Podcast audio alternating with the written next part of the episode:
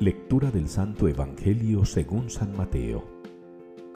En aquel tiempo Jesús llegó al templo y mientras enseñaba se le acercaron los sumos sacerdotes y los ancianos del pueblo para preguntarle, ¿con qué autoridad haces esto? ¿Quién te ha dado semejante autoridad? Jesús les replicó, Os voy a hacer yo también una pregunta. Si me la contestáis, os diré yo también con qué autoridad hago esto. El bautismo de Juan, ¿de dónde venía? ¿Del cielo o de los hombres? Ellos se pusieron a deliberar. Si decimos del cielo, nos dirá por qué no le habéis creído. Si le decimos de los hombres, tememos a la gente, porque todos tienen a Juan por profeta. Y respondieron a Jesús, no sabemos. Él por su parte les dijo, pues tampoco yo os digo con qué autoridad hago esto. Palabra del Señor. Señor, instruyeme en tus sendas. Es la respuesta que nos une hoy en la liturgia al Salmo 24. Señor, instruyeme en tus sendas. Es la petición que le hacemos hoy al Señor a modo de salmo. O es un salmo que le hacemos a modo de petición. Pedirle al Señor que nos instruya en sus sendas, que nos oriente en sus caminos que nos guíe en sus senderos. Eso es lo que le pedimos.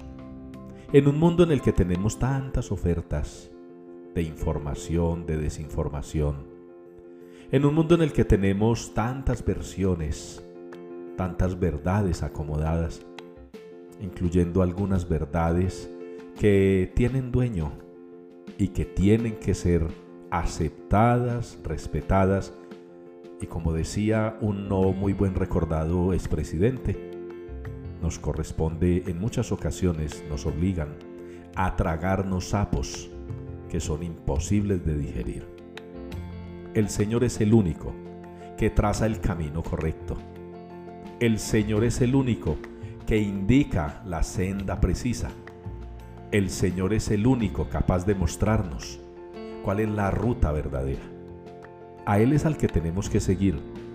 Y con palabras de la primera lectura, de Él tenemos que reconocer y proclamar la grandeza, el poder, la gloria.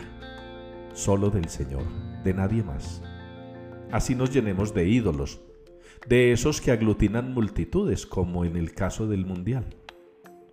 Como esos que aglutinan a grupos enteros, como en el caso de las fiestas decembrinas, tan alejadas de la realidad navideña. El Señor es cuestionado por los dueños de la doctrina y de la religión judía. Y se sale el Señor con la suya porque les pregunta a lo que no pueden contestar, porque no tienen la verdad absoluta. Han vivido y se han lucrado de sus verdades. Como muchos jerarcas, como muchos pastores, como muchos que se precian de ser casi dueños de Dios. Nosotros, los creyentes, los de a pie, los que estamos aquí solamente para seguir al Señor y llevar a otros a Él. Pidámosle que nos instruya en sus sendas, que miremos solo su verdad, que oigamos solo su voz y que sigamos solo su camino, porque Él mismo nos ha dicho que es el camino la verdad y la vida.